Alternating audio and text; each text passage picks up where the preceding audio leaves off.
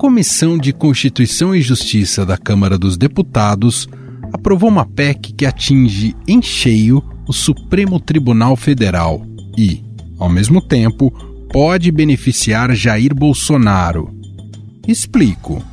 A proposta reduz de 75 para 70 anos a idade máxima em que o magistrado pode permanecer no STF. A proposta apoiada pelo governo foi aprovada na CCJ por 35 votos favoráveis a 24.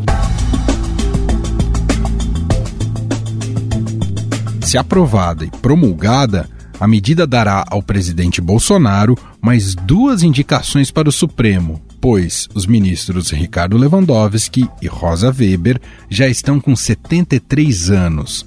Nesta etapa, os deputados não analisaram o mérito, verificaram apenas se o texto cumpre os requisitos legais. A etapa seguinte será em uma comissão a ser criada especificamente para tratar do tema. É claro que a oposição acusou a bancada governista de casuísmo por tentar abrir mais vagas no STF a serem preenchidas durante o governo Bolsonaro. Que é, na verdade, a tentativa, evidentemente, de ampliar para quatro as indicações do Bolsonaro, colocando mais conservadores ou pessoas vinculadas com a ideologia da extrema-direita na Suprema Corte. Esta é a deputada federal pelo PSOL, Fernanda Melchiona. Por isso, a deputada bolsonarista Bia Kisses, autora da proposta, falou em compromisso de alterar o texto na comissão especial para incluir cláusulas que não afetem os atuais ministros. Já há um compromisso de que numa comissão especial se coloque uma previsão de que aqueles que já ocupam hoje o cargo eles ficariam de fora, não seriam atingidos, tendo em vista que os próprios ministros interpretariam dessa forma se não fosse assim. Por se tratar de uma PEC, o texto não depende de sanção do presidente da República. Após aprovação na Câmara e no Senado, ele é promulgado e começa a valer imediatamente. É importante lembrar que o atual regramento sobre a idade de 75 anos para um juiz da Suprema Corte se aposentar foi aprovado em 2015, na chamada PEC da Bengala, e foi elogiada pelo ministro Gilmar Mendes. Ela vai permitir uma estabilidade ao, ao Supremo Tribunal Federal, né, evitar que cinco vagas se abram ex abrupto né, e que nós tenhamos uma desestabilização, talvez até da própria jurisprudência. Na prática, a promulgação da proposta tirou o direito da então presidente Dilma Rousseff de indicar cinco ministros para o Supremo se ela tivesse permanecido até o fim do seu mandato em 2018, como relatado pelo então presidente da Câmara, Eduardo Cunha. Porque você imagina o PT tendo a condição de nomear mais cinco ministros do Supremo naquele mandato, que é o que ia acontecer. Nós estamos falando no momento que a Dilma não tinha sido embichada, ela já tinha a vaga Joaquim Barbosa, que ela estava nomeando o Faquim, e teriam cinco vagas para nomear, que iam terminar até aquele período.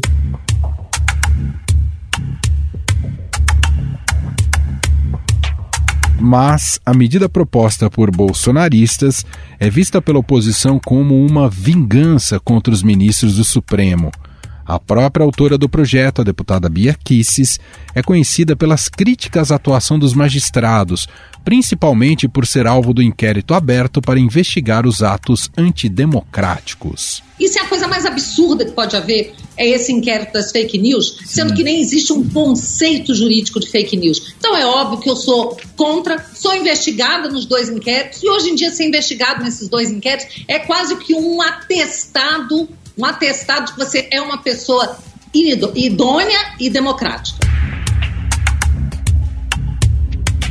Além disso, a decisão da CCJ ocorre duas semanas depois do STF proibir o pagamento das emendas de relator a deputados e senadores.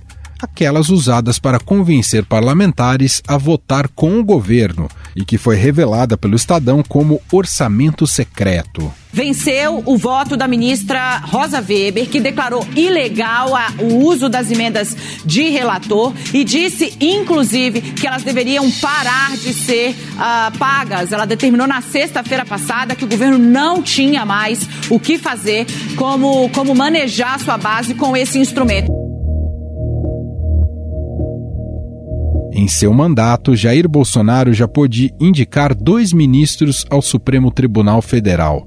Cássio Nunes Marques, que tem votado com o governo em matérias que chegam ao tribunal, como no caso da suspeição de Sérgio Moro no processo contra Lula. Julgando em consequência prejudicados os agravos regimentais da defesa de Luiz Inácio Lula da Silva. É como voto, senhor presidente. E o ex-ministro da Justiça, André Mendonça, que vive uma novela à parte e vamos tratar aqui. Mendonça foi indicado em julho pelo presidente Jair Bolsonaro para ocupar a cadeira do ministro aposentado Marco Aurélio Melo. Inclusive, o presidente já afirmou que fez um pedido peculiar ao indicado, caso chegue ao Supremo. Mas fiz um pedido para ele, ou melhor, uma missão eu dei para ele. E ele se comprometeu que irá cumpri-la toda a primeira sessão da semana no Supremo Tribunal Federal. Ele pedirá palavra e iniciarão os trabalhos após uma oração. Passados mais de quatro meses, o nome dele ainda não foi sabatinado pela Comissão de Constituição e Justiça, que é presidida pelo senador Davi Alcolumbre, que tem sofrido críticas de seus pares por engavetar a indicação. Que precisa designar uma data para um esforço concentrado com a presença física dos senadores em Brasília para que possa haver essa deliberação. Essa e outras indicações pendentes na Comissão de Constituição e Justiça. Este é o presidente do Senado, Rodrigo Pacheco. Após pressão, o senador Davi Alcolumbre decidiu pautar para a semana que vem a sabatina de André Mendonça. E a apreciação do Senado Federal do senhor André Luiz de Almeida Mendonça para o cargo de ministro do Supremo Tribunal Federal na vaga decorrente da aposentadoria do ministro Marco Aurélio Mendes de Farias Melo. Temos sete pedidos nessa relatoria. Eu vou fazer uma reunião e nós vamos decidir qual será o relator dessa matéria. Quem nos conta mais sobre essa sabatina de Mendonça é o repórter do broadcast Daniel Vetterman. Olá, Daniel, tudo bem? Tudo bem, Manuel, e com você? Tudo bem por aqui. Bom, a novela da sabatina de André Mendonça, indicado pelo presidente Jair Bolsonaro para ocupar uma vaga no Supremo Tribunal Federal. Vetterman, primeiro eu queria que você contasse para a gente a conversão, a enfim conversão aí de Davi Alcolumbre presidente ali da CCJ e foi presidente do Senado na outra no, no, no, último biênio, porque só agora ele efetivamente decidiu agendar essa sabatina. O que, que pesou nessa decisão? Olha, Manuel, na verdade ele tinha perdido qualquer apoio no Senado para segurar ainda mais essa indicação do André Mendonça para o Supremo Tribunal Federal. Não é segredo para ninguém que o Davi Alcolumbre tem resistência a essa indicação, desde o começo, né? desde quando o presidente Jair Bolsonaro anunciou o nome do André Mendonça como ungido, né? como esse terrivelmente evangélico para compor o Supremo. O Davi Alcolumbre agiu nos bastidores para que Augusto Aras, que é procurador-geral da República, é, fosse o, realmente o indicado, fosse o escolhido, né? e tentou de todas as formas segurar essa indicação. Teve pressão nos bastidores até que até para que Bolsonaro alterasse essa indicação. Mas Alcolumbre passou a ser cobrado até mesmo por aliados aqui no Senado. Houve também uma grande pressão de líderes evangélicos, especialmente no Amapá, que é o reduto eleitoral de Davi Alcolumbre, onde ele, como senador, vai ter que buscar a reeleição no ano que vem é, a pressão cresceu, ele foi atacado por aliados do presidente Jair Bolsonaro, e nesse momento a avaliação do presidente da CCJ é que segurar ainda mais esse nome passaria a contar muitos pontos negativos na situação política eleitoral dele a partir de agora. Bom, essa sabatina deve ocorrer na semana que vem, aí no Senado Federal. Uh, eu queria que você relatasse para a gente, Vetterman, uh, sobre como é que está essa recepção em relação à sabatina. Se ela tende a ser uma sabatina dura, historicamente no Brasil nós não temos sabatinas tão rigorosas assim, ainda que sejam extensas, e se ele já tem votos suficientes para ser aprovado, André Mendonça, e se ele vai ter que retomar alguma uh, agenda de visita aí a, a, a, aos senadores ao longo dos próximos dias. Olha, agenda de visitas, eu acho que ele já está na décima volta agora, Manuel. Até nessa semana, antes do Alcolumbre anunciar a, a data, anunciar que vai marcar a sabatina, eu encontrei o André Mendonça aqui no corredor do Senado indo para o gabinete do Carlos Viana, que já deve ter conversado cinco, seis vezes com o André Mendonça. Então foi tanto tempo esperando que deu tempo para conversar com todo mundo várias vezes, né? O clima é de aprovação desse nome, é de aprovação da indicação. O governo está calculando aí ter 50, talvez até 53 votos para aprovar. São necessários 41, então a gente pode esperar uma aprovação desse nome, mas também pode esperar uma sabatina dura, uma sabatina com uma série de questionamentos. O André Mendonça deve ser muito questionado sobre a vinculação dele com o presidente Jair Bolsonaro, porque Bolsonaro é, o escolheu para essa vaga ter uma pessoa de sua confiança ideologicamente no Supremo. Então, é, a, os questionamentos devem ficar muito em cima dessa questão. Claro, tudo pode acontecer nada é garantido, nem mesmo a data de sabatina foi totalmente garantida pelo Davi Alcolumbre quando ele anunciou. Ele anunciou que fará a sabatina na próxima semana e ainda vai combinar com os senadores o dia certinho aí. Tem uma sugestão para que seja no dia 30 de novembro, que é o dia do evangélico. Seria uma sinalização de Alcolumbre, que é judeu, e é uma sinalização aí de simpatia ou de não teremos mais problemas, né? Porque o André Mendonça é evangélico e o Davi Alcolumbre está tentando rebater o argumento de que ele segurou essa sabatina em função de André Mendonça ser evangélico. A gente sabe que não é isso. Isso foi usado, claro, nas discussões, mas não é esse o principal ponto. Então seria um aceno de Davi Alcolumbre depois de tanta confusão. Muito bem, vamos acompanhar, acompanhar os próximos passos para ver como é que será efetivamente essa sabatina. Tudo indica terça-feira da semana que vem, né? Ainda que não tenha confirmação exata, né, Daniel? Tudo indica que é terça-feira da semana que vem. Pode ficar para quarta, vai depender aí da agenda do Senado, porque a mesma CCJ que sabatina André Mendonça tem pautada a PEC dos precatórios, que é prioritária para o governo. Então vão ter que encontrar uma data aí de consenso. Daniel, muito obrigado aqui pelas informações. A gente volta a se falar a qualquer momento. Um abraço, meu caro. Um grande abraço.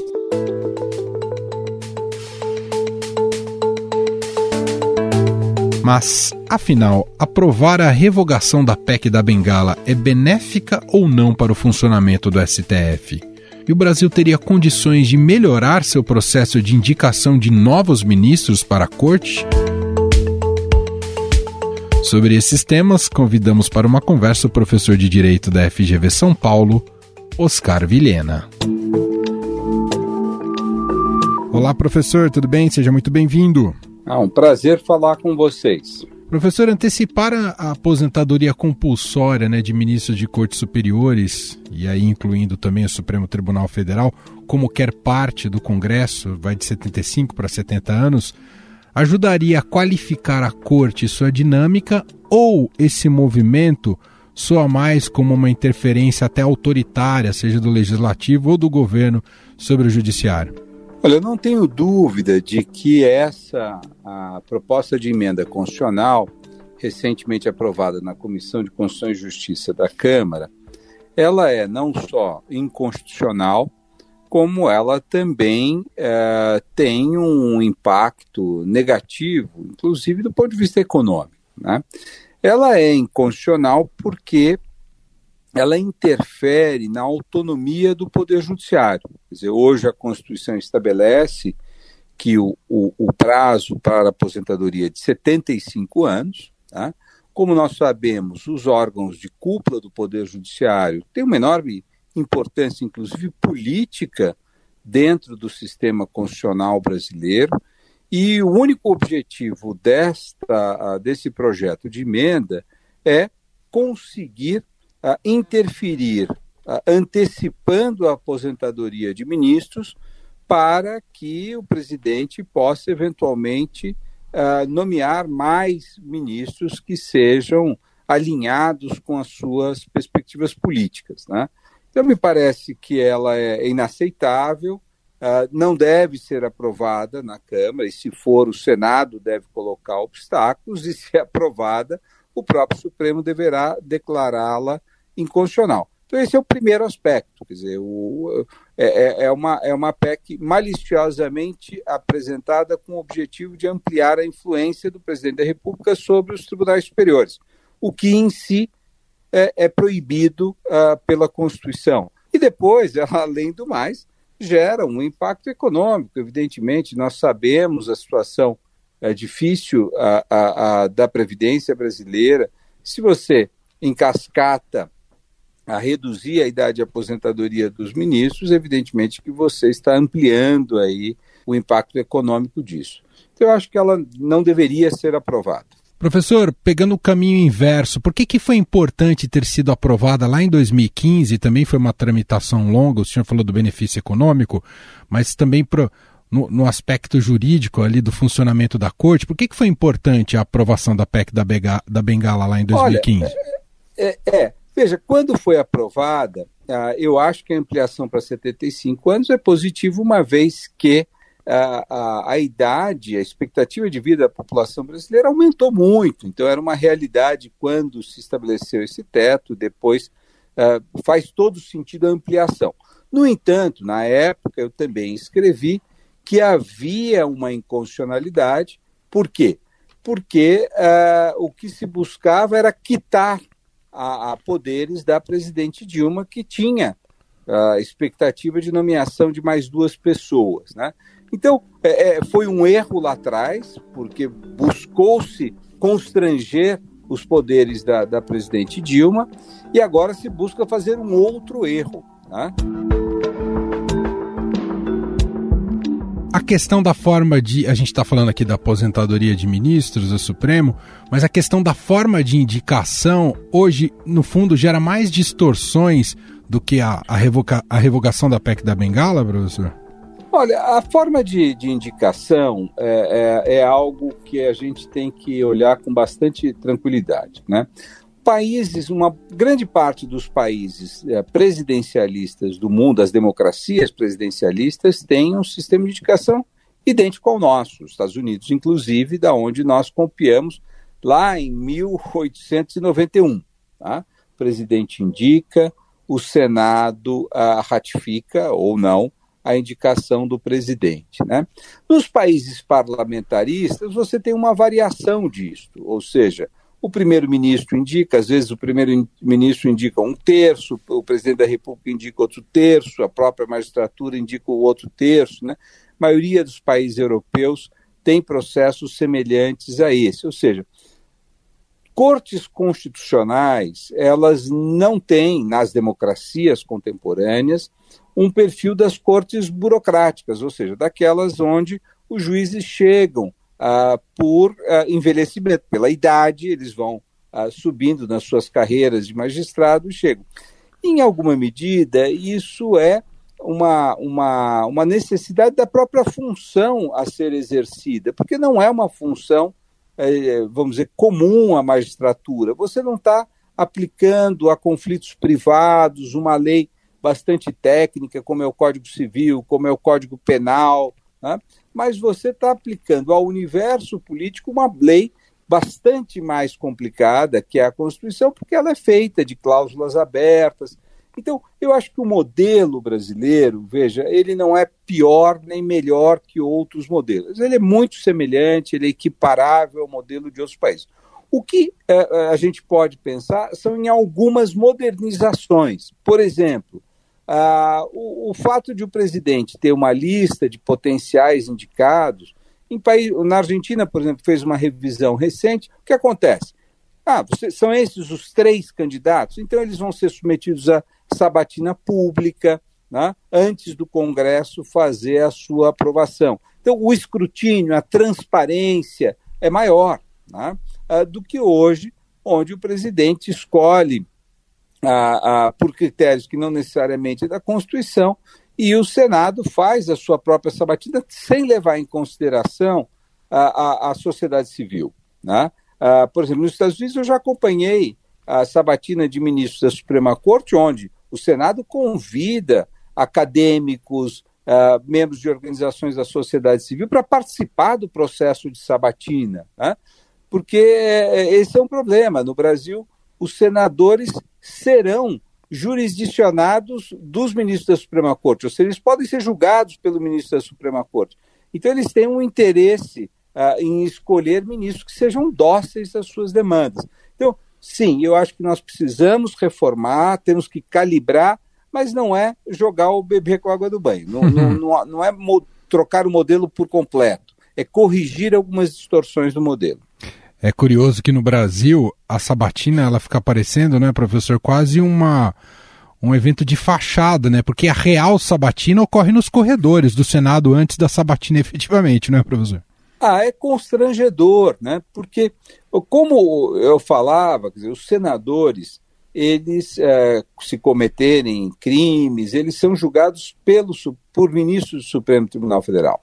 Então, quando você vai lá para ser sabatinado, um, um, interesse dos senadores é saber como é que você vai lidar com o tipo de causa ou com a própria causa que ele, uh, no qual ele está envolvido. Infelizmente, nós temos um número muito grande de políticos que têm casos pendentes no Supremo Tribunal Federal. Esse é um, esse é um problema da criminalização da criminalidade, da alta taxa de criminalidade do setor político.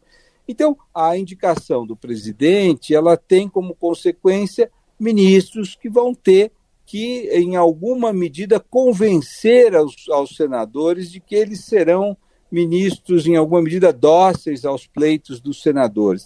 Isso é muito ruim. Agora, eu acho que o, o, como acabar com isso? É acabando com o foro privilegiado. Não, os senadores, se cometerem crime, não têm que ser julgados mais pelo Supremo, deveriam ser julgados pelo juiz natural. Né? Bom, sempre nesses debates, professor, é, inclusive no Congresso Nacional, há quem defenda é, mandatos para ministros do Supremo Tribunal Federal. Qual que é a sua visão em relação a isso? Olha, os mandatos em países, em vários países do mundo, eu tive um, um, aluno agora que acabou de fazer uma tese sobre isso, né? Os mandatos variam. Normalmente são mandatos longos, de 12 a 16 anos, né? em grande parte dos países que, onde há mandato. E o tempo de permanência de um ministro, em média, no Brasil, também é de 12 a, a 16 anos. Né? Então, veja, é, coincide agora com o aumento de mais cinco anos, certamente, ah, e alguns ministros que foram indicados muito jovens, né, ah, nós teremos alguns ministros que passarão dessa média nacional. Né? Mas ah, não, não altera muito. O importante é o seguinte: o ministro, ele, ele melhora na medida em que ele se descola daquele que o nomeou. Portanto, mandatos longos é o que permite nós termos juízes cada vez mais imparciais. Né?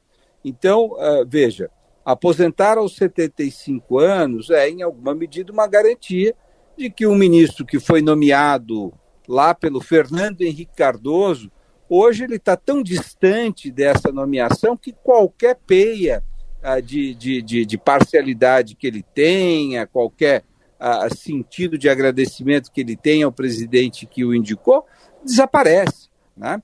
Então, eu, eu, eu acho que a gente precisa tomar cuidado nesse debate de que ah, ah vamos melhorar, vamos colocar um mandato mais curto. Na realidade, colocar um mandato mais curto é conspirar contra a independência do tribunal. Estamos em vias de uma nova sabatina com André Mendonça, depois de toda a novela, professor. Pelo menos do ponto de vista, houve uma contaminação religiosa né, nessa indicação. Mas do ponto de vista técnico, ele está à altura de integrar a corte, professor? Olha, uh, essa é uma questão uh, complicada. Né? O que, que a Constituição fala? Notório saber jurídico e libada reputação. Né? Veja, uh, notório não é um termo técnico, né? Uh, ele ocupa um cargo que é um cargo importante de advogado-geral da União, Muitos outros uh, uh, que foram indicados também tinham cargos de, de, de, de, assessoria jurídica direto do governo. Né? Evidente que não é um jurista reconhecido. Então, a questão da notoriedade do conhecimento jurídico, ele, como outros que já foram indicados e foram ministro supremo, não tinham essa. Quer dizer, o Senado deveria fazer exatamente esse juízo. Uhum. Né?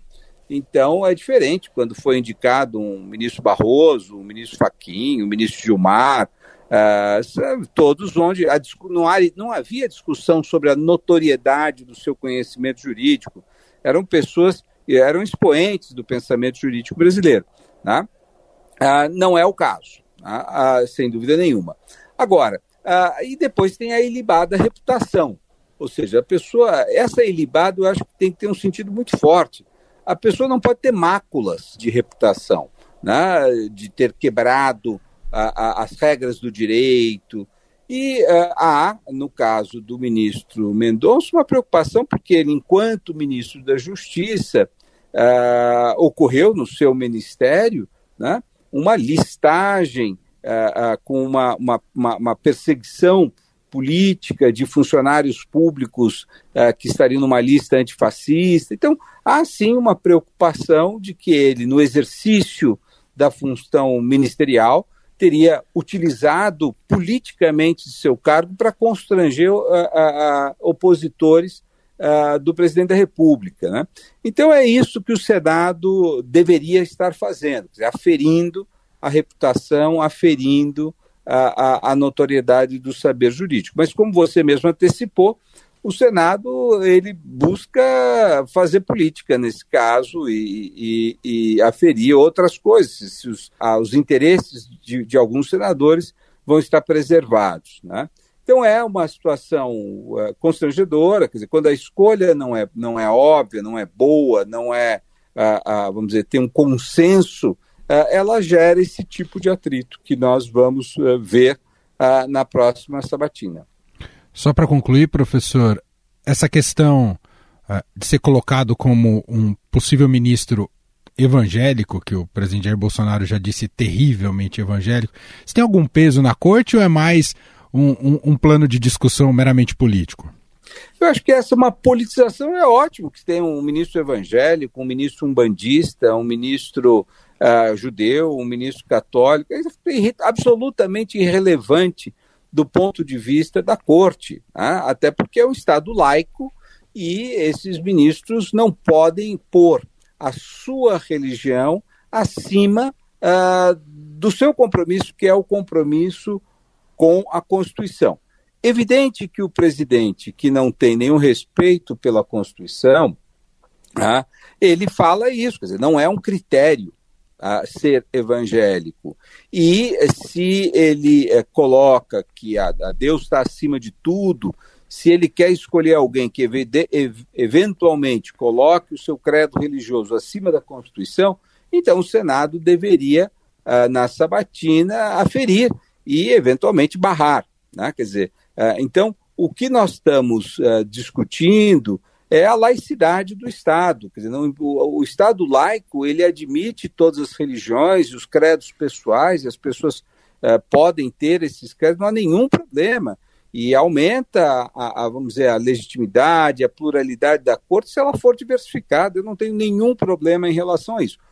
A questão é que a missão da corte é a guarda da Constituição, não é a guarda da religião.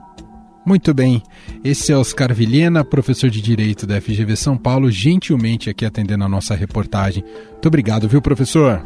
Eu é que agradeço, um prazer falar com você. Estadão Notícias. E este foi o Estadão Notícias de hoje, quinta-feira, 25 de novembro de 2021. A apresentação foi minha, Emanuel Bonfim. Na produção, edição e roteiro, Gustavo Lopes e Ana Paula Niederauer. A montagem é de Moacir Biasi. Escreva pra gente no podcast estadão.com. Um abraço para você e até mais.